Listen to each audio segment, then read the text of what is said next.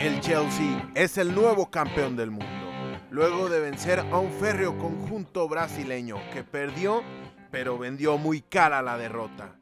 Pero quien no puso tanta resistencia fue el Bayern Múnich, que perdió en casa del Bochum, con lo que el Dortmund ya volvió a recortar distancia, lo mismo que el Sevilla que ya está a solo cuatro puntos del Real Madrid del nuevo líder en la Serie A, el duelo en la cima de la liga portuguesa, el Liverpool que no deja de sumar, la previa de las competiciones europeas, el primer portero en el scouting y mucho más hablaremos en este décimo primer episodio de la primera temporada de Fútbol Vertical.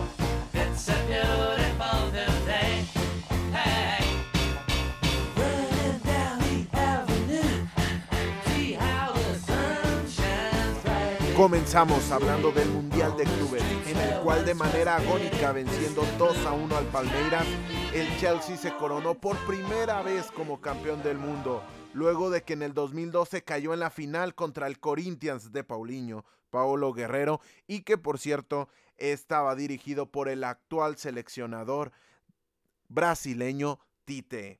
De hecho, esta fue la última ocasión en el que un club europeo no ganó la competición universal. Partido en el cual, pese a tener más el balón en la primera parte, tirar más, inclusive tener el balón en campo rival, no solamente en zona defensiva, el Chelsea no era mejor en el campo, en gran medida por el buen accional del Verdao, con lo que el marcador se fue empatado al descanso. Ya en el complemento, el cuadro de Thomas Tuchel encontró la ventaja luego de que un centro de Hudson Odoy por el sector izquierdo y que Lukaku remató de muy buena manera entre los defensores centrales, con ello mandar a la red el primer gol del partido. Aunque poco duró el gozo blue, ya que Thiago Silva cometió un penal al hacer contacto con la mano misma que fue aprovechada de espectacular manera por Rafael Veiga para empatar el partido. Con lo que el encuentro se fue a tiempos extra, en los cuales César Aspilicueta provocaría la segunda pena máxima del partido, estrellando el esférico en el brazo de Luan, y con ello dar la oportunidad de que de nueva cuenta Kai Havers se vistiera de héroe y un gol de él le diera un título más al Chelsea luego de que en la Champions League, lo recordamos, fue un gol del mismo Kai Havertz, quien coronó al Chelsea como campeón de Europa. Lo mismo pasó en esta ocasión para el conjunto de Londres, con lo que se coronó por primera vez en su historia campeón de clubes en esta ocasión en la edición 2021. A destacar, el Chelsea pese al bache futbolístico, porque no está viviendo un buen momento el, cuadro de Thomas Tuchel, lo hemos venido diciendo aquí en este fútbol vertical, en este podcast, no está teniendo las mejores sensaciones. Se topó contra un equipo corrioso, contra un equipo que corría, que luchaba, que peleaba, que disputaba con todo cada balón dividido y que más allá de eso creo que está muy bien dirigido y más adelante llegaremos a este punto. Supo plantear muy bien el encuentro el Palmeiras, le plantó cara al Chelsea y aún así, pese a que hizo bien las cosas el cuadro brasileño, la calidad del Chelsea le permitió imponerse en este partido y con ello coronarse a nivel mundial, pese al bache futbolístico que está atravesando el cuadro de Thomas Tuchel. El Palmeiras, como lo, decimos, plantó cara, luchó, fue reactivo, eso sí, le cedió por completo el protagonismo, pero en el momento que pudo ofender al Chelsea, aprovechó la oportunidad y empató el encuentro. Ya solamente una circunstancia del partido, ya cuando el miedo se podía sentir en el campo de, de Abu Dhabi, fue cuando el Chelsea pudo sacar la ventaja, pero este Palmeiras de Abel Ferreira, que de él se va a tratar el siguiente punto, plantó muy buena cara en esta participación, luego de que el año anterior había perdido en las semifinales ante el Tigres mexicano, el cuadro de Ricardo Ferretti, el México brasileño, técnico ya con muchos años en tierras mexicanas. En esa ocasión, el bicampeón hasta ese momento solamente campeón, hoy bicampeón de la Copa Libertadores, se había quedado sin la posibilidad de pelear en esta final del Mundial de Clubes. Eso había pasado en la edición anterior, pues ahora sí enfrentó al Chelsea y lo hizo de manera bastante, bastante destacada, sobre todo teniendo en cuenta la diferencia en la plantilla, la diferencia de presupuestos y la diferencia de alcance. Más allá de que en la grada, me atrevo a decir que el cuadro del Verdao era local porque tenía mayor presencia de hinchas en la grada. Abel Ferreira le ganó el duelo a Tuchel y levanta la mano. El técnico ex de las inferiores del Sporting, creo que levanta la, la, mano, su equipo plantó cara y él levanta la mano para un banquillo importante en Europa. Y me explico, la manera en la que compiten sus equipos, en este caso el Palmeiras, la manera en que sabe plantear los partidos, es evidente que sabía que iba a ser la víctima, cosa que no le, Em, le molesta en lo absoluto. Ya lo vimos en las dos finales de la Copa Libertadores, en el cual no partía como favorito. El papel de víctima para nada le molesta. Sabe plantar muy bien su línea de, de cinco defensores, cuatro, cuatro delante de ellos y únicamente un punta que muchas veces se limita a ayudar en acciones defensivas, aprovechar el contragolpe, aprovechar el balón parado y así, así hacer daño porque tiene un conjunto que en fase defensiva está bastante bien representando. Weberton me parece un muy buen portero, lo conocí a raíz de, de, su actividad con el Palmeiras, también ya me ha tocado estar en partidos en el cual defiende la portería de la selección brasileña, le recuerdo un buen partido ante la selección chilena por la eliminatoria. Con lo cual, creo que Abel Ferreira tiene potencial para llegar a un grande europeo. Sabemos que el mercado brasileño es bastante competitivo en cuestión salarial, pero me parece que Abel Ferreira, con lo demostrado hasta el momento, al igual que, que Gallardo, de este tipo de, de técnicos, lo mismo que, que otros tantos y tantos técnicos que han tenido pasos por Sudamérica. Me parece que Abel Ferreira tiene la capacidad, pero tiene que llegar a un, equipo en el cual le, le, ofrezcan un buen proyecto y sobre todo se adecúen a su estilo de fútbol. Va a ser siempre reactivo, va a saber llevar los partidos, pero en ningún momento creo que esta etapa de Abel Ferreira te puede llegar a proponer en todos los encuentros. Entonces, me parece que un media tabla alta de todas las las competiciones eh, europeas o las cinco grandes competiciones europeas pueden esperar en Abel Ferreira un candidato más que interesante. Otra cosa, la acción de César Aspilicueta.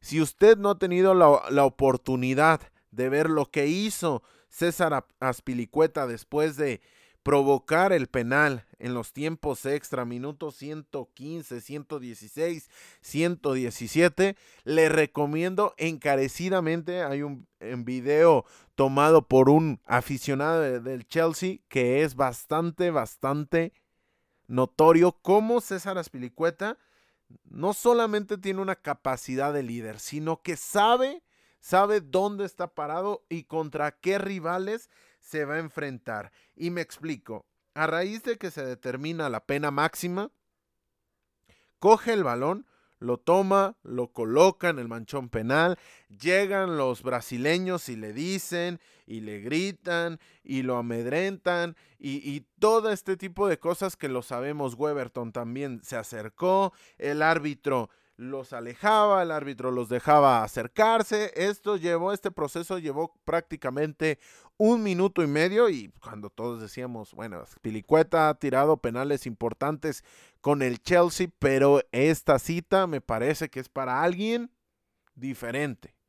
cuando ya había deshecho toda la presión y había absorbido, mejor dicho, la presión de los jugadores brasileños, le cedió el balón a Kai Havertz, el alemán se perfiló, disparó y venció a Weberton. Absorbió por completo toda la presión del momento y dejó a su compañero mentalizarse. Ojo que también habla de que quizá no le tiene tanta confianza al aspecto psicológico de Kai Havertz, pero liderazgo en toda la noción, en toda la extensión de la palabra, también en la noción del escenario, pero en toda la extensión de la palabra, el liderazgo de César Aspilicueta, y créamelo usted, aquí somos demasiado, demasiado repetitivos en esto, en el más alto nivel, todos los detalles cuentan y lo de César Aspilicueta, sin lugar a dudas, se lo ponemos como una palomita y como un acierto y créanme que esto lo va a empezar a replicar mucha, pero que mucha más gente alrededor del mundo.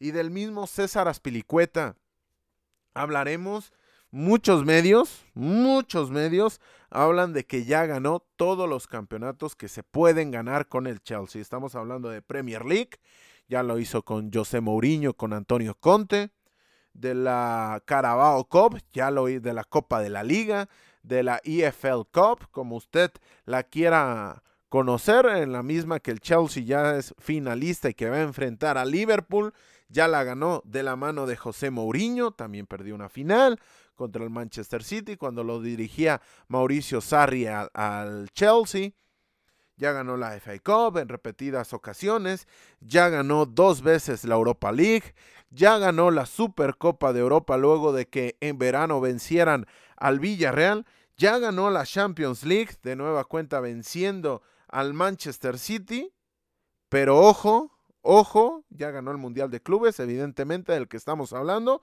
pero ojo, y, no crea que, que le estoy quitando mérito a César Aspilicueta, no, César Aspilicueta ya tiene ganada una estatua en Stanford Bridge como un jugador de época que recibió el gafete heredado por Gary Cahill de las manos de John Terry, que llegó a aportar un tremendo liderazgo, llegó como lateral por derecha, lo habilitaron como lateral por izquierda, lo han habilitado como como stopper en la línea de tres, como carrilero, una tremenda trayectoria la de César Aspilicueta, pero ojo porque muchos medios lo están señalando como que ya ganó absolutamente todos los títulos.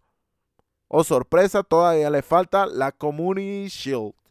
No es un gran trofeo, evidentemente, no, no pasa por ahí, pero ha tenido bastantes oportunidades de ganarlo y hasta el momento las ha perdido todas ante el Arsenal, ante el Manchester City, en todas las ocasiones que César Aspilicueta y su Chelsea han intentado ganar la Community Shield, las ha perdido. Entonces todavía le falta al histórico, al legendario, al heroico César Aspilicueta jugador surgido de los Asuna con paso por el Olympique de Marsella, que llegó por solo 8 millones de euros al Chelsea hace ya bastantes, bastantes años. Todavía le falta ganar la Community Shield para que hablar de que ya ganó todos los títulos con el Chelsea, el capitán Blue. Lo dicho, desde el 2012, solamente un conjunto no europeo ha podido coronarse como campeón del Mundial de Clubes. Estamos hablando del Corinthians que ya habíamos mencionado, pero llama la atención que desde el 2013 para acá todos los campeonatos se han quedado del lado de la UEFA. Ya lo intentó con CACAF, ya también lo intentó el Tepe Mazembe ante el Inter de Milán, lo recuerdo en el 2010, también conjuntos asiáticos, el Kashima, etcétera, etcétera, pues todos lo han intentado y solamente el Corinthians desde el 2007 ha podido levantar el título y se ha podido bordar el parche, muy bonito parche por cierto, de campeón del mundo. Por último, el tercer puesto se lo quedó el Al Jazeera después de vencer por goleada 4 a 0 al Al Hilal de Arabia Saudí, con lo que el duelo entre campeón de África y asiático salió a favor del conjunto egipcio. El cuarto puesto se lo quedó el representante de la CONCACAF. El quinto puesto se lo quedó el Monterrey de México.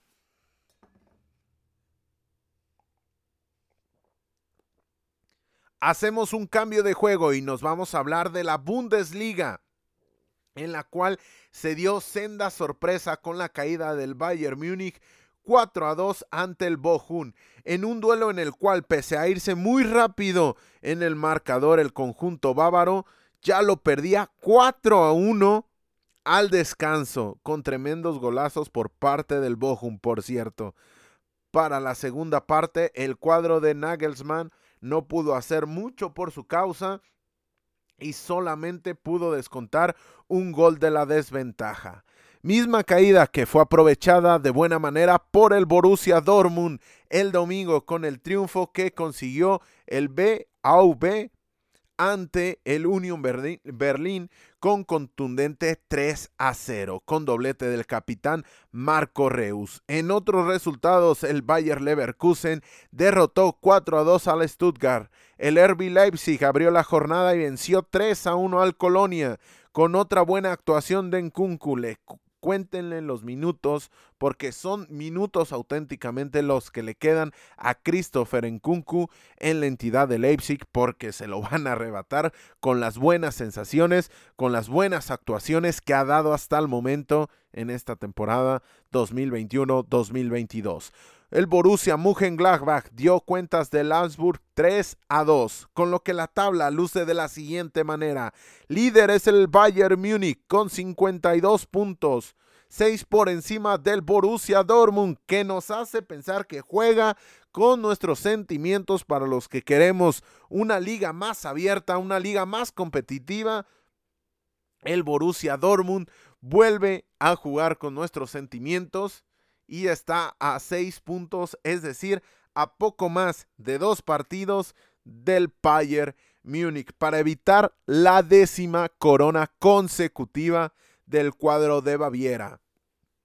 Tercero es el Bayer Leverkusen con 41 puntos. Cuarto ya es el RB Leipzig que tiene 34, los mismos que el quinto Hoffenheim con 34. Los mismos, y aquí se vuelve una locura por completo la Bundesliga, que el Freiburg, que es sexto, tiene también 34. El Union Berlin, séptimo, también tiene 34. Recordar que habíamos mencionado la semana anterior lo importante que habían sido las actuaciones del Union Berlin, pues aquí perdió y cayó hasta la séptima posición.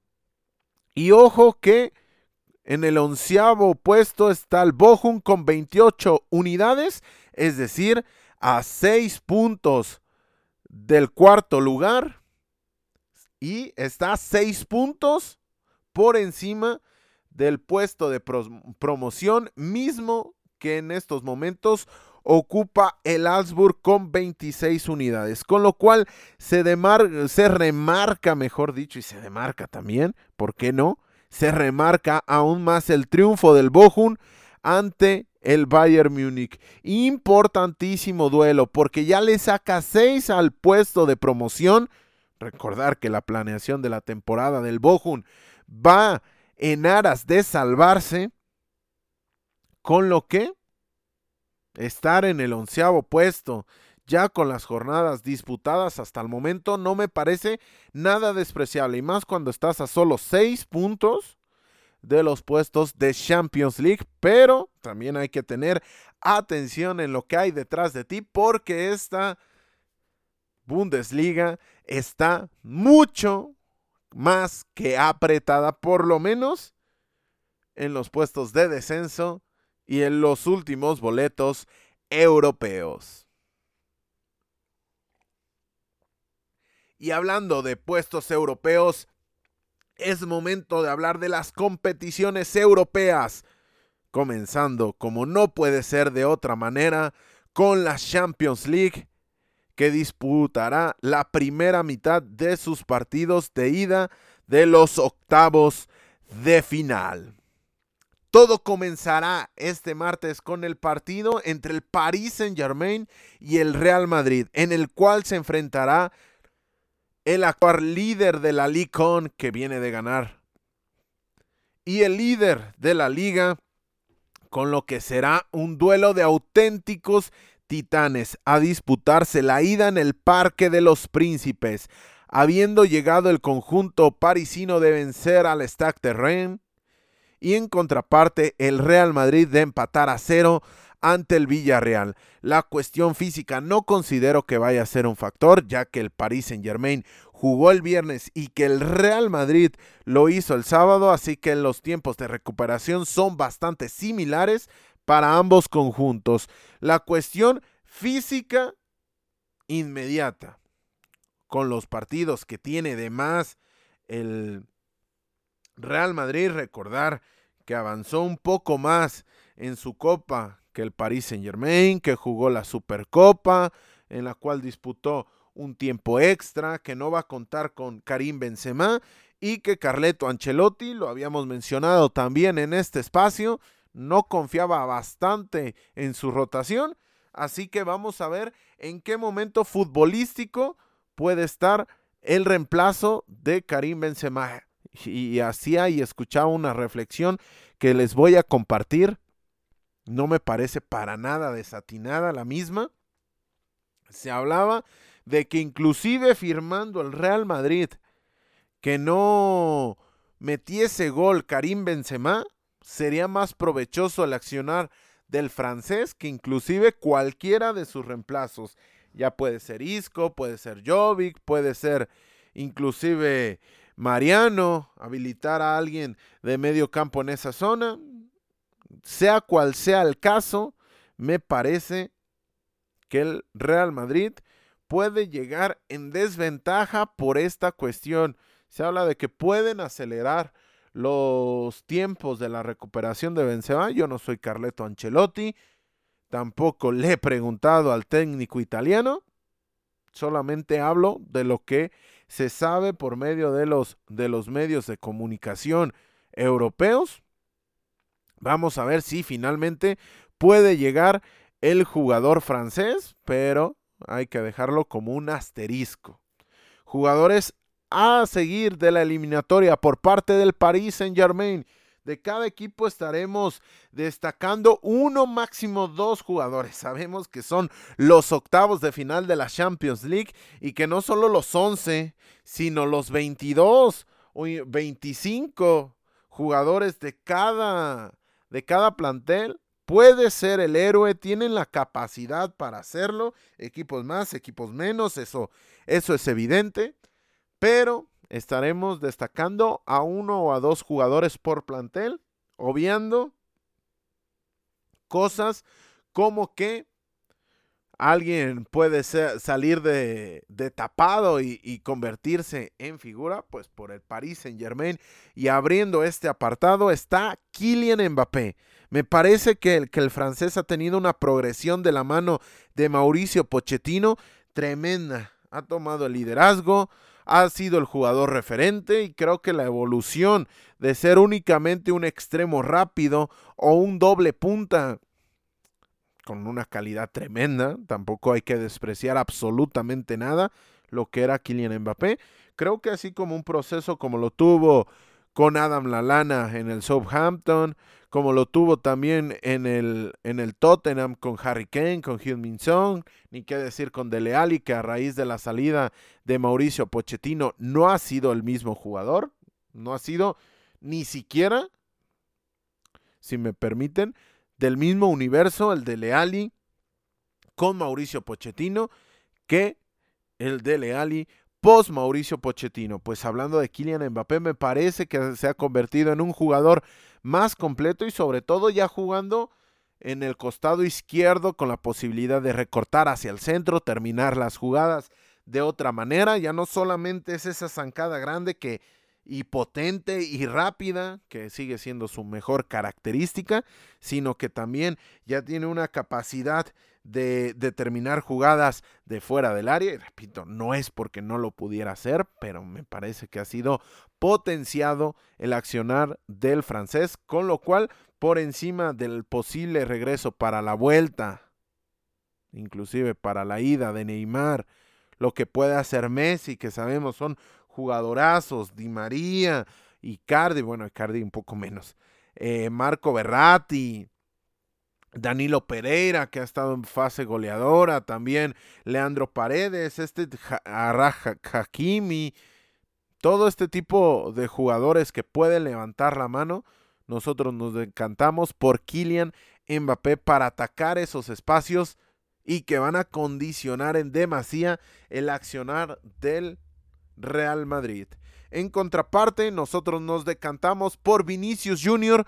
como el jugador a seguir de la eliminatoria del conjunto merengue. Y me explico, y va a ser muy importante también como hablamos que Mbappé va a condicionar el accionar merengue.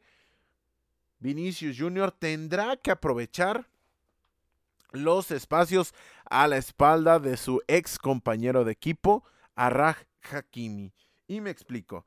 Nuno Méndez por el costado izquierdo y Hakimi por el costado derecho son laterales muy largos que, que en las opciones ofensivas me parece que es lo más destacado que pueden accionar para su equipo. Son jugadores que nominalmente deberían estar jugando en una línea de tres conformado por, o ayudados, mejor dicho, por un stopper que les permita esa libertad, tomar esos carriles laterales en un tercio del campo mucho más ofensivo, pues de todos modos ellos y acompañados muchas veces de las posibilidades que otorga la Licon, ellos aprovechan, ascienden su posición pero, ojo que la velocidad y la calidad que nos ha demostrado Vinicius Jr. tendrá que ser preponderante para que su equipo se clasifique a la siguiente ronda. Si el Real Madrid quiere clasificar, muchas de esas posibilidades van a pasar por el jugador brasileño y cómo explote ese espacio a la espalda de Arraj Hakimi completa la actividad del martes, el encuentro del Sporting Club de Portugal frente al Manchester City. Hay que señalar que el Sporting viene de no poder ganar al líder de la Primera Liga y empatar 2 a 2 ante el Porto, con lo cual se rezaga en la lucha por refrendar el título portugués, pero más adelante hablaremos de cómo está la tabla en Portugal y el Manchester City venció plácidamente 4 a 0 al Norwich con un Raheem Sterling que se despachó con un hack trick perfecto. Con lo que llegará más que inspirado a esta eliminatoria y también hay que tener en cuenta que Pep Guardiola hizo rotaciones, Pep Guardiola dio descanso a sus efectivos, con lo cual llega en plenitud un Manchester City que como lo dijimos la semana anterior en este espacio es el máximo favorito. Este partido se jugará en suelo lisboeta con lo que el Sporting Club va a fungir como local en esta ida. Jugadores a seguir por parte del conjunto portugués Pablo Sarabia. Me parece que el liderazgo que está teniendo el español no se lo habíamos visto nunca en su carrera. Tiene jugadores en medio campo interesantes, Paliña, también el mismo Pedro Goncalves, Peto.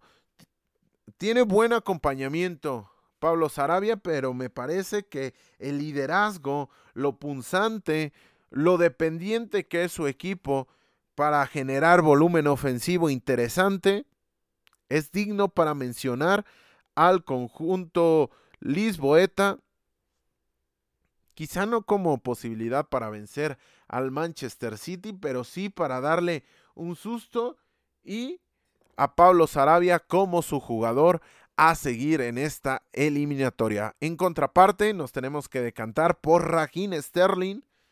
Tenemos muchas opciones por el Manchester City. Tenemos a Riyad Mahrez, a Kevin De Bruyne, a Ikai Gundogan, también puede aparecer Gabriel Jesús, porque no, esta puede ser su eliminatoria, a Bernardo Silva, a Jack Grealish, mucho y mucho, mucho talento el que tiene el cuadro de Pep Guardiola, pero nosotros nos decantamos por Raheem Sterling, que creo que le debe una buena actuación europea a su equipo, a sus aficionados y a su carrera, luego de que dejó ir tremendas oportunidades ante León hace un par de años.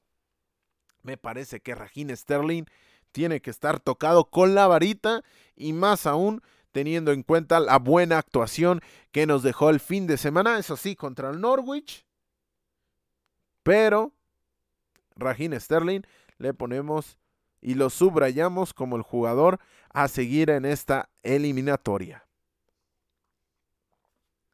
Para el miércoles, la actividad nos depara un partido entre el Inter y el Liverpool que enfrentará a los sublíderes de sus respectivas ligas. El Inter que empató ante el Napoli a una anotación y el Liverpool que viene de ganar ante el Burley.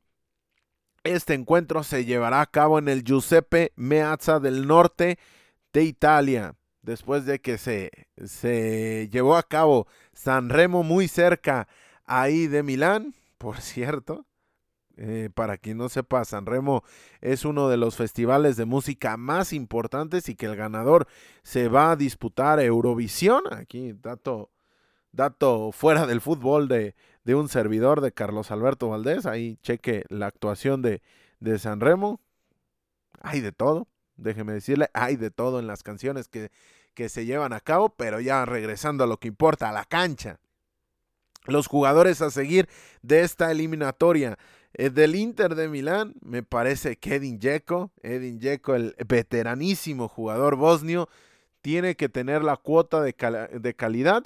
Si no, si no es él, puede ser Dumfries, puede ser Lautaro Martínez, que no viene de tener la mejor de las temporadas, pero ojo que este Inter hasta hace unos días era líder.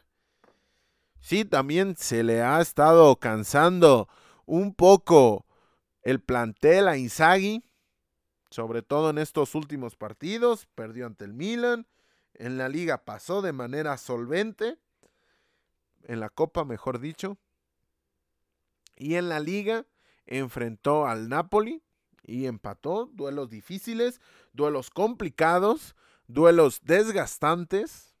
Me parece que esta cuestión va a ser fundamental para un Inter, que lo sigo diciendo, es el principal favorito para quedarse con el escudeto de esta temporada, pero que también también hay que tener en cuenta el desgaste que tiene en las piernas y qué tan importante puede ser la participación del club interista en la Champions League. Evidentemente su afición va a querer que compita por todos los trofeos, pero ante un Liverpool que viene de tal forma y en el cual nos conectamos para hablar a su jugador de seguir, teniendo a los dos africanos muy pero que muy desgastados, a un Roberto Firmino que si antes no era un 9 nominal y un 9 goleador, creo que en esta etapa de su carrera lo está haciendo muchísimo menos. También tiene ahí a Diego Llota como posibilidad.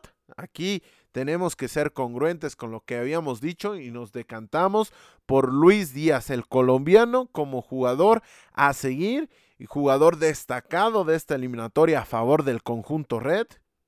Creo que va a ser una oportunidad inmejorable para presentarse con sus nuevos aficionados con una buena actuación ante un equipo histórico, ante un equipo que, luce este tipo de, duelos, Luis Díaz tiene que levantar la mano y nosotros lo subrayamos como jugador a destacar de esta eliminatoria. Y culmina la actividad de esta semana de la Champions League con el partido entre el RB Salzburg, el Red Bull Salzburgo y el Bayern Múnich. Este último, luego del duro tropezón que sufrió, sufrió en campo del Bochum En contraparte, los austriacos vienen de ganar ante el Rapid Viena 2 a 1, con lo que marchan cómodamente en la punta del campeonato austriaco, la Bundesliga austriaca, con 14 puntos de ventaja sobre su más cercano perseguidor. Esta quizá puede ser la gran primera cita ante el gran público del delantero sensación de los Toros Rojos, el, el alemán Karim Adeyemi Así que hay que estar muy pendientes del accionar de todo el talento con el que cuenta Matías Jaisle, el técnico de la entidad del Red Bull, de la factoría Red Bull. Hay que tener en cuenta a Karim Adeyemi. Y me explico y por qué digo que puede ser la gran cita, la primera gran cita. Lo conocemos. Me ha tocado verlo. Lo vi el, el viernes en el partido ante el Rapid Viena, lo he visto en fase de grupos de la Champions League, lo he visto en otro tipo de partidos también de la Bundesliga austriaca, pero evidentemente un servidor no es el gran público, no es el público que va a llenar de millones de followers sus redes sociales, pues Karina de Yemi tiene la oportunidad de presentarse con este Salzburgo, así como lo hizo hace un par de años Early Brown Holland. Esta posibilidad la tiene Karina de Yemi ante un Bayern Múnich que no va a contar con Manuel Neuer, bastante extraño, bastante, bastante extraño que el meta alemán haya decidido operarse en este momento y perderse un mes de actividad. Creo, a lo que tengo entendido, no era una cuestión tan urgente, pues, se, determinó que este era el momento ideal. Y después de lo visto ante el Bochum, ojo que no es lo mismo no tener a Manuel Neuer en la portería que tenerlo. La solidez y la seguridad que da el meta alemán lo colocan así de sencillo y así de fácil como uno de los cinco mejores porteros, no solo de Europa, sino del mundo. Entonces, la ausencia de Manuel Neuer puede pesar. Jugadores a seguir, este partido se va a llevar a cabo en suelo austriaco, por cierto. Jugadores a destacar de la eliminatoria por el Herbie Salzburg, además del mencionado Adeyemi, que, que evidentemente lo ponemos en primer lugar, me gustaría agregar a Brendan Aronson, el jugador estadounidense, sensación que lo estuvo buscando muy fuertemente el Leeds United el pasado mercado invernal, no consiguió hacerse de los servicios, lo hemos visto en la eliminatoria de la CONCACAF, también le hemos visto partidos interesantes con el Salzburg, así que le ponemos nuestra fichita al jugador, al media punta, al medio centro ofensivo, como usted lo, lo quiera mencionar a Brendan Aronson. En contraparte, no nos podemos por ir, por ir de nadie más que Robert Lewandowski. Poco que agregar. Sabemos que está Leroy Sané, Kingsley Coman, etcétera, etcétera, etcétera. Nosotros nos decantamos por el polaco Robert Lewandowski. Ahora pasamos a repasar las eliminatorias de la UEFA Europa League. En el primer horario del jueves, nosotros desde aquí aplaudimos a la UEFA porque nos separan los horarios. Me gustaría tener tres o inclusive cuatro horarios. Creo que, creo que sí caben cuatro horarios. UEFA con dos suficiente y aprobado apenas. Pero ya, ya bastante es con que tengamos dos horarios. En el primer horario, el Borussia Dortmund enfrentará al Rangers, el cuadro alemán, ante la obligación de levantar la mano como uno de los favoritos. Sabemos, tiene la pelea por la Bundesliga todavía viva, aunque usted no lo crea. Yo me sigo ilusionando con el cuadro amarillo y negro en esta ocasión enfrentará a un Rangers que le ha estado costando a raíz de que perdió el All Firm. Creo que esto denota la falta que le está haciendo Steven Gerrard. Llegó Giovanni Van Bronckhorst, pero no es absolutamente lo mismo que el técnico hoy de Aston Villa. Esto le está pesando. Vamos a ver qué puede hacer Alfredo Morelos y compañía en este duelo de ida. El Zenit enfrentará al Betis. Otro partido interesante, otro, otro partido en el cual el líder de la liga rusa se enfrenta al tercer lugar de la liga, de la liga española, el Real Betis Balompié, que ha estado peleando duramente en sus competiciones, lo ha hecho en la Copa del Rey, lo ha hecho también en la liga, ni qué decirlo, tercer lugar, es una barbaridad y, pongo este nombre en la palestra, Manuel Pellegrini, uno de los grandes técnicos infravalorados de esta generación. Su trabajo en el Málaga, su trabajo en el Manchester City, levantando títulos y metiéndolos a unas semifinales de Champions League cuando nadie lo pensaba. Sí tenía ya Touré, sí tenía el Cunagüero, pero en ese momento del proyecto, el Manchester City llegó a una semifinal de Champions League. También lo que hizo con el West Ham, sus más, sus menos, pero lo que está haciendo con el cuadro sevillista me parece bastante, bastante destacable lo que está haciendo el ingeniero Pellegrini con el Betis. El tercer duelo de este primer horario del jueves es el Barcelona contra Napoli. En este no me quiero extender mucho más porque viene una pregunta, una participación de un seguidor de fútbol vertical más adelante, pero ni qué decir, es un duelo no solamente de octavos de Champions League, pudiera serlo, sino me parece, y si me apuran, que por nombres podría ser unos cuartos de final, y por qué no, una semifinal de Champions League. Hoy se topan en esta ronda previa a los octavos de final de la Europa League. Se enfrentarán Barcelona contra Napoli. Este partido se llevará a cabo en el Camp Nou. Y por último en este duelo, el Sheriff se enfrentará al Sporting Braga, uno de los equipos que más me, me entusiasma su participación europea, el Sheriff Tiraspol. Recordar este equipo que nos ha abierto las puertas de Moldavia, pero no está en Moldavia, de Tiraspol, pero Tiraspol es una marca. Entonces, Transnistria y, todo este embrollo burocrático, soviético, etcétera, etcétera, etcétera, Sheriff Tiraspol se, se, enfrentará al cuarto lugar de la liga portuguesa, un equipo que también me parece que tiene un buen plantel, con lo cual sale como favorito. Y en el segundo horario se enfrentará el RB Leipzig, que acaba de arribar a los puestos interesantes de la Bundesliga, como lo mencionamos enfrentará a la Real Sociedad de San Sebastián en un partido que también, también se antoja demasiado.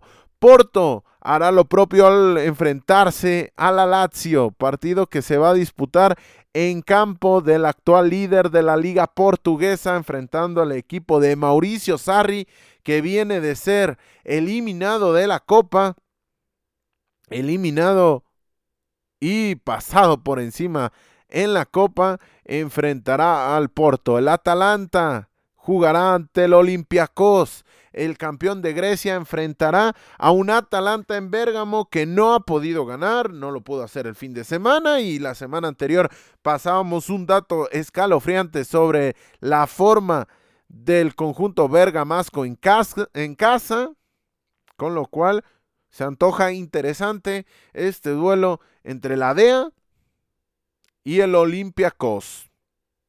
Y por último, el último duelo será el Sevilla ante Dinamo Zagreb.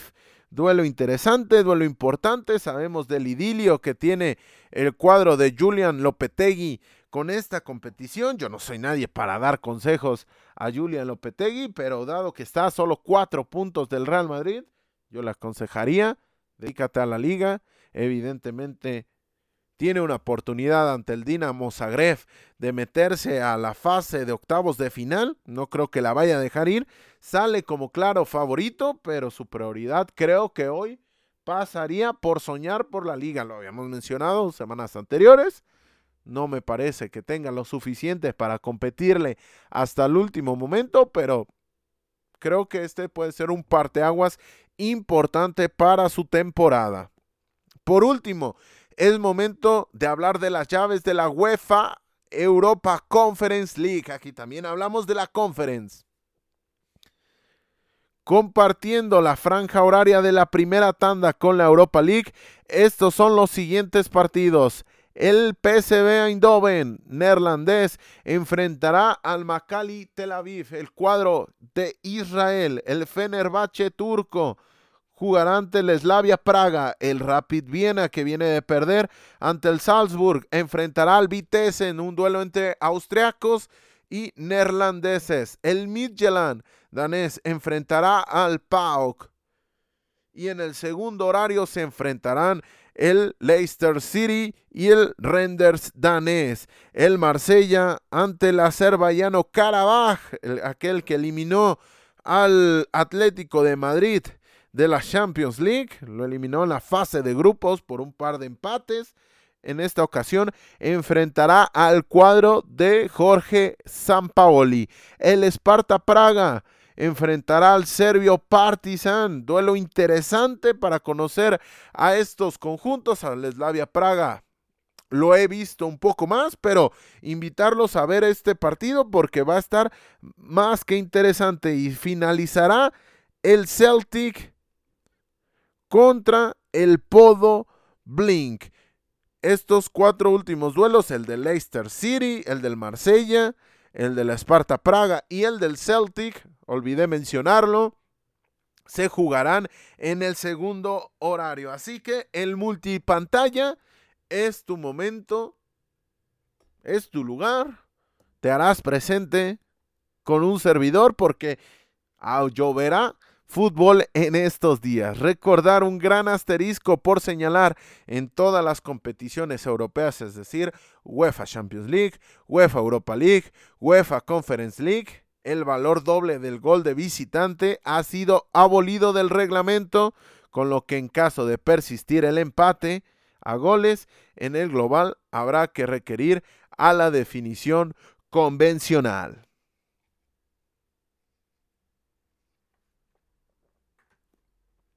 Pasamos a hablar a las noticias breves de la semana.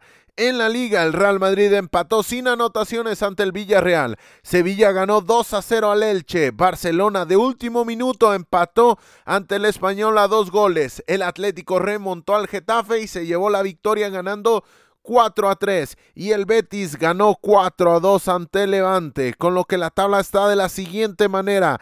Real Madrid en la cima con 54 puntos, segundo el Sevilla que recortó puntos, está con 50, tercero es el Betis con 43, cuarto es el Barcelona con 39 y quinto es el Atlético de Madrid que tiene las mismas unidades que el cuadro de Xavi Hernández. En la Serie A hay nuevo líder luego de que el Milan venciese 1 por 0 a la Sampdoria y aprovechara el empate de entre el Inter y el Napoli en el Diego Armando Maradona a un gol. El Atalanta, que se quejó duramente del arbitraje, se dejó empatar ante la Juventus de último minuto, con lo que en consecuencia, la tabla está de la siguiente manera. Líder Milan con 55 puntos. Inter, eso sí, con un partido menos, está con 54 en el segundo puesto. Tercero es el Napoli con 53. Cuarto es la Juventus con 46. Fuera de los puestos Champions League está la Atalanta con 44 puntos, también con un partido menos. En la Premier League, el Manchester City no tuvo compasión del Norwich y ganó 4 a 0. Por su parte, el Liverpool le ganó al colista Burnley y el Manchester United empató a 1 con el Southampton. Eh, West Ham empató a 2 ante Leicester, con lo que el líder sigue siendo el Manchester City con 63 unidades, 9 por encima de Liverpool, que eso sí tiene un partido menos pero en estos momentos tiene 54 unidades. Tercero es el Chelsea que puso su partido ante el Arsenal, tiene 47. El cuarto puesto lo ocupa el West Ham con 41. Quinto es el Manchester United con 40 puntos. Por último, en la primera liga, el Porto y el Sporting empataron a dos goles. Benfica ganó 2 a 1 al Santa Clara y el Sporting Braga ganó también 2 a 1 al Pasos de Ferreira, con lo que la tabla está ubicada de la siguiente manera. El Porto es líder con 60 puntos, Sporting es segundo con 54, ya 6 por encima el Porto del conjunto campeón de la Primera Liga. Benfica es tercero con 50 y con 41 puntos. El Sporting Braga es cuarto, muy lejos, pero que muy lejos de los primeros puestos.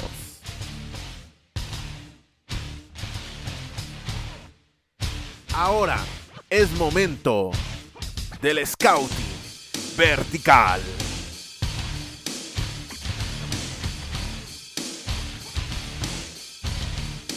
esta semana en el Scouting Vertical por primera vez en la historia de este podcast.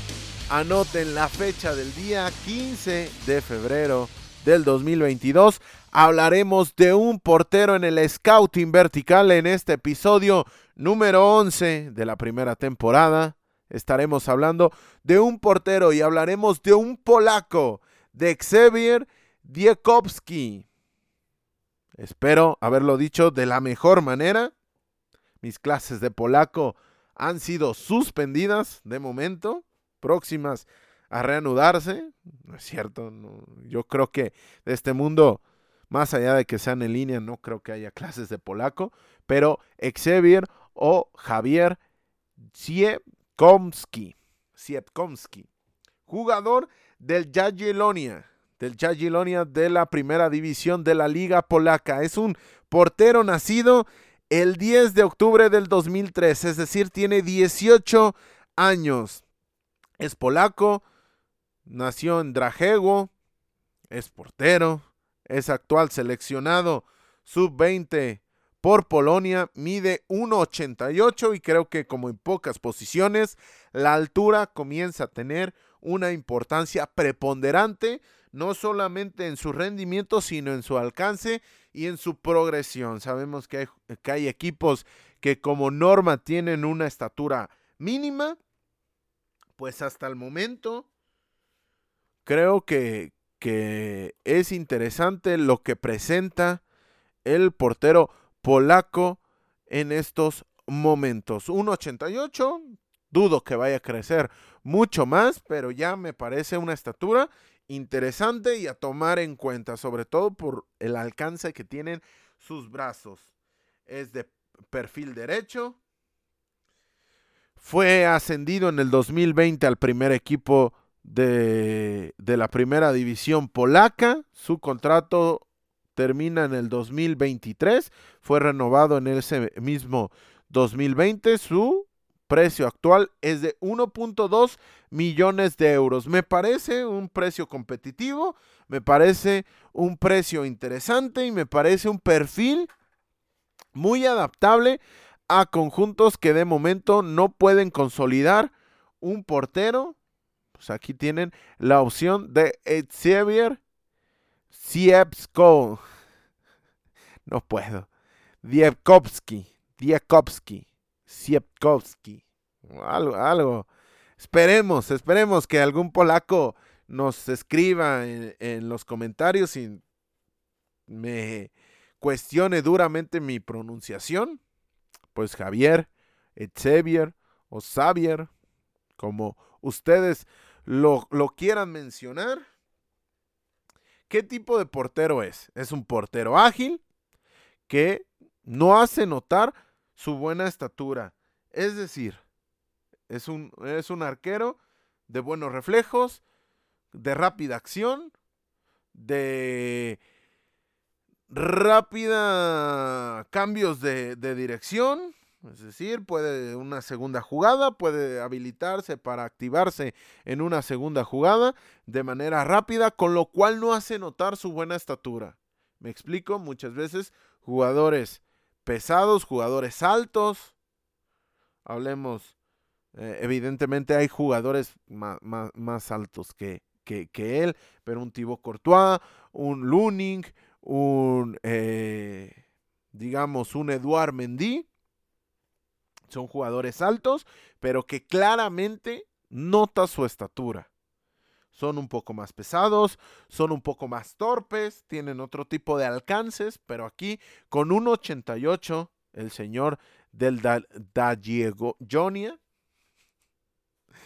Eh, una locura, una locura la, la realidad, voy a ser honesto con ustedes. No hace notar su, su altura por la propia agilidad con la que cuenta. Espectacular en sus lances, es un arquero de vista a la grada, agrada a la, al respetable con sus actuaciones, por la propia potencia, por la propia agilidad, por la propia habilidad que tiene para deshacerse del peligro de manera espectacular. Entonces, esto para los jugadores, que, eh, para los aficionados, jugadores, directivos, directores técnicos, entrenadores de porteros, secretarios técnicos, que les gusten los porteros acrobáticos, aquí tienen una opción porque es bastante estilista en esta cuestión. A mí, a mí en lo personal no, no es algo que necesite preponderantemente, pero cuando es de manera efectiva, sí te da la sensación de tener un mayor alcance que, que, un jugador que sea más posicional o un portero que sea más posicional. Las paradas en corto son destacadas, excelentes reflejos, puede reaccionar muy rápido, ir abajo, ir arriba, ir a media altura, ir hacia el costado izquierdo, hacia el costado derecho. Todo eso en corto tiene una habilidad de reaccionar cuando los disparos van cerca de su, de su accionar a gran velocidad y muy cercano, es muy complicado que un portero pueda reaccionar, pues aquí sí tiene la capacidad de hacerlo. Tiene manos sólidas, lo cual a mí en lo personal me, me parece una cuestión fundamental para clasificar a un portero como fiable, como confiable. Es de manos sólidas, no se le doblan tan sencillo las manos y parece una niñería, pero créame que, que, en estas categorías que un jugador tenga la solidez en las manos, la fuerza para solventar y aguantar los disparos que se puede presentar en el más alto nivel, no es un detalle menor, suficiente con su manejo del área, no me parece en extremo destacado, por lo menos los partidos que le he visto y los videos que estuve siguiendo para catalogarlo en este scouting vertical, no me parece que sea espectacular. Hay, otros, hay otros porteros del estilo de Emiliano Martínez que pueden ser mucho más solventes en esta cuestión, pero me parece que es suficiente. Sí tiene la capacidad de salir a cortar balones, tampoco se le va a caer el arco encima, no es Eduard Mendy, no es Emiliano Martínez, pero sí tiene capacidad de hacerlo cuando es requerido. Bueno en el mano a mano para tapar con manos y pies. Reaccionar con las manos lo puede hacer en el mano a mano y también reaccionar con los pies muchas veces de manera espectacular porque tiene una agilidad tremenda, como ya lo habíamos dicho. Entonces, en ese mano a mano, en el encare del portero contra, contra el rival, contra el ofensor, contra el atacante, es bastante sólido porque tiene la capacidad de recomponerse de muy buena manera. Buena salida con los pies. Perdón. Buena salida con los pies en largo, en corto y en largo lo hace de buena manera, lo cual también es destacado, lo decíamos, es de perfil diestro, utiliza la pierna derecha para, para hacerlo y tiene esa solvencia para poner un balón ya sea por derecha, ya sea por izquierda, perfilarse de manera rápida y salir jugando. otra cosa que es importantísimo en el fútbol moderno, no creo que haya un portero le alcance con un deficiente manejo de pies llegar a la alta competencia europea o inclusive en otras confederaciones. Es, es una labor muy importante, sobre todo para ciertos y específicos modelos de juego. Entonces tiene la capacidad para salir con los pies de muy buena manera, habilitando a sus compañeros. Y esto, evidentemente, habrá que verlo cómo lo evoluciona conforme vaya acumulando minutos con el primer equipo, que ya tiene bastantes, pero ir viendo cómo evoluciona, porque esto le puede abrir o cerrar puertas en el futuro. Hablando de su rendimiento con su club, con el equipo 2, tuvo nueve partidos, en uno no recibió gol, sumó 450 minutos. Con la sub-19 acumuló 21 partidos, 36 goles recibidos. Este, esta demarcación es un poco alta, pero también hay que ver qué tipo de equipo es en el que juega. Existen gigantes polacos como el Jablonek, etcétera, que puede ser eh, con, con nóminas mucho más potentes, entonces el, digamos que los goles recibidos no hablan espectacular de él en la sub-19, en ella acumuló 100.890 minutos. Y con el primer equipo ya tiene 30 partidos jugados, ha tenido 5 clean sheets, es decir, 5 porterías imbatidas en las cuales no ha recibido gol y ya acumula 2.660 minutos en total desde que debutó con el, con el 2 hasta el momento tiene 5.000 minutos, más de la mitad ya con el primer equipo y hay que recordar es nacido en el 2003, entonces aquí radica lo importante o lo interesante de su caso, porque teniendo solamente 18 años, ya tener casi, casi, casi ya estar muy cerca de los 3.000 minutos con un primer equipo, es bastante, bastante a tomar en cuenta. En la cuestión de la Youth League, ya tuvo 21 partidos en la Youth League polaca, los que ya habíamos hablado. En, en, la primera, con el primer equipo, ya los minutos que habíamos mencionado. En la Copa también ya tiene dos partidos, con lo cual nos quedamos con esos 5.000 minutos que habíamos ya hablado. Con la selección de Polonia, debutó con la sub-19 en 2021 con Mariluz Rumac, con 17 años, 5 meses y 20 días, jugando dos años por debajo. Pero ese número no es tan espectacular como que con la, con la Sub-21 debutó en ese mismo 2021 con Marcel Solarzik, con 17 años y 5, poco más de 5 meses. Entonces, este es el scouting vertical.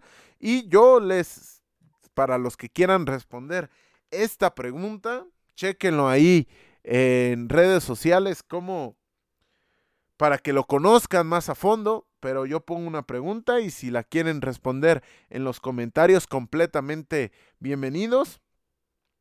Es el relevo de Chesney, el portero de la Juventus en la selección polaca, o, por, eh, o encima de él está Dragowski, otro jugador precoz, otro portero sensación desde muy temprana edad, lo del polaco, recordar, debutó con la tercera división de este mismo equipo, por cierto, salió de la misma cantera que Xavier.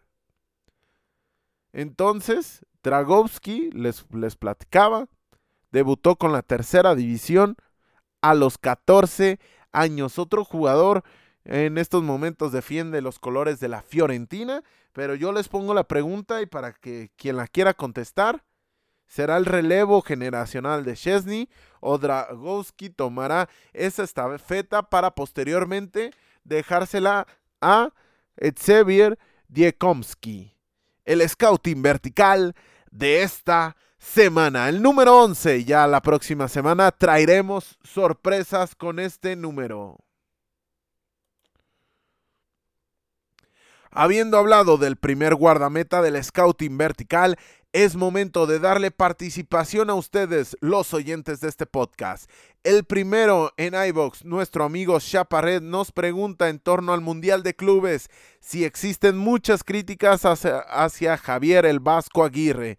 Nuestra respuesta, primero, saludos Chapa hasta España y dando respuesta a tu pregunta, la realidad es que sí, las voces en contra de la continuidad de Aguirre al frente de Rayados están siendo muy sonoras y más de la mano con las desafortunadas, muy desafortunadas declaraciones que ofreció en las cuales cuestionaba la historia del club a modo de justificación por la eliminación ante un muy parchado a la.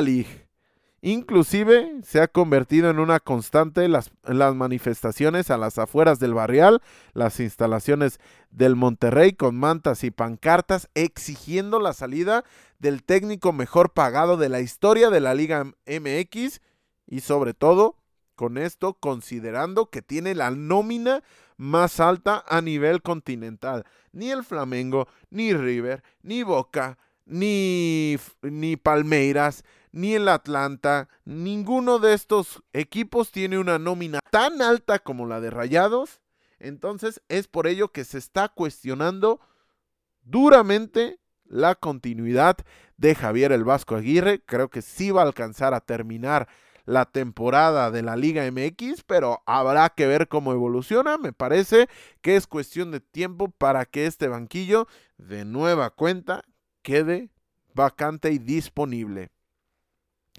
También, vía los comentarios de iBox, nos escribió nuestro amigo Juan Antonio Loza desde Campeche que nos pregunta sobre las posibilidades. Primero, es un tremendo gusto que te vuelvas a pasar por aquí. Esta es tu casa, amigo Juan Antonio.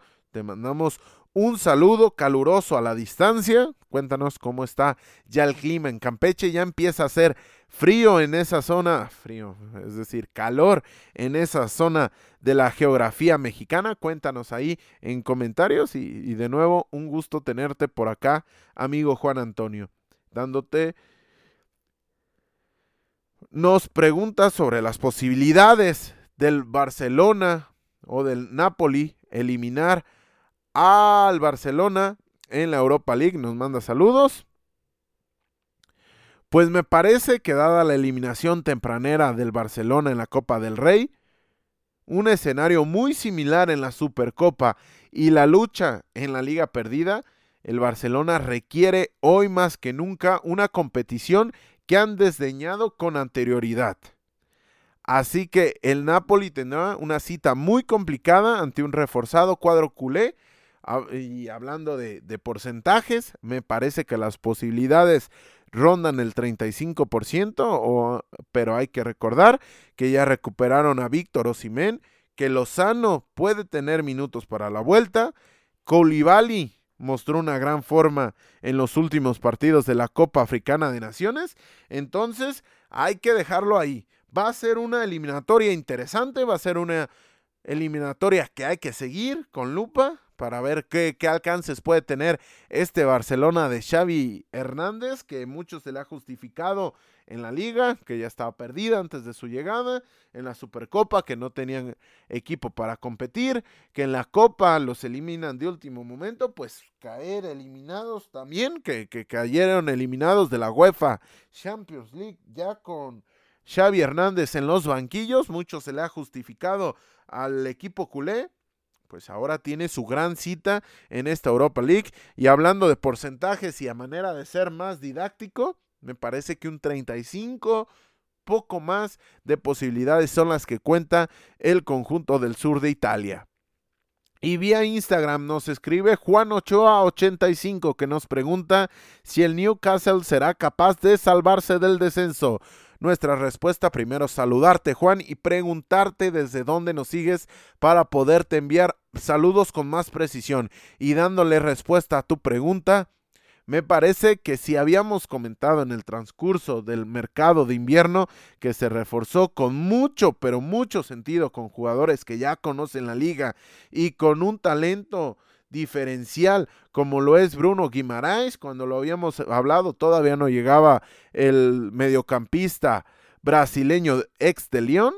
Me parece que, que, con la llegada de estos jugadores, de Chris Wood, de Kieran Trippier, que, que por cierto estará de baja unas seis o ocho semanas, me parece que tiene todo, pero todo para salvarse. Una mejor plantilla, individuales más determinantes, como lo es Alan San Maximán, cuando regrese Callum Wilson, ni qué decir del mencionado Guimaraes. Entonces, para mí tienen la obligación, aunque una obligación mucho más grande, aunque esta parte les puede jugar en contra, porque hay que ver cómo manejan la presión, pero sí, hasta el momento sí que los veo en la próxima temporada de la Premier League. Nos congratula que cada vez vaya en aumento más sus interacciones, ya sean las preguntas, saludos, reacciones en nuestras redes sociales, en las cuales estamos esperándote a ti para que te mantengas al tanto de la actualidad, de lo más importante del fútbol internacional, pero también de las grandes y grandes historias que nos regala el partido random del día. Ya vimos que regresó después de dos años la Liga Cubana cómo se está desempeñando la Liga Chipriota, la Copa de Australia, también le estamos dando seguimiento. Día a día nos topamos con cada joya de historia que yo lo exhorto a usted que nos siga en redes sociales, en Instagram y Twitter, estamos como Vertical Football, arroba Vertical así todo pegado, Vertical Football, volteado como, como está nuestro nombre, fútbol vertical, usted lo voltea, lo pega, Vertical Football, así nos puede encontrar. Y por cierto, comentarles que a, raíz del jueves pasado, del jueves anterior, ya estamos disponibles en Apple Podcast. Todos los episodios hasta el momento y una nueva opción para que nos escuche martes a martes, un nuevo episodio. Ya estamos en iBox, ya estamos en Spotify, ya estamos en Google Podcast, ya estamos en Apple Podcast y estamos muy próximos, muy muy cerca de llegar a una quinta plataforma para que no tenga pretexto de escucharnos cada semana. Como siempre, pedirles que se suscriban, califiquen el podcast en, en la en la plataforma en la que estén, si se los permiten, califíquenos, pónganos las estrellas, pónganos cinco, gracias. Y compártanos para que podamos llegar a mucha, pero que mucha más gente. Con esto llega a su fin el episodio número 11 de la primera temporada de Fútbol Vertical. Nos escuchamos la próxima semana con las repercusiones de los Juegos Europeos, la actividad de las ligas, la previa de las vueltas y el resto de partidos de la Champions League. Sin más por el momento, yo les agradezco su atención y les recuerdo que no dejen de disfrutar del balón, porque el fútbol cada vez es más vertical.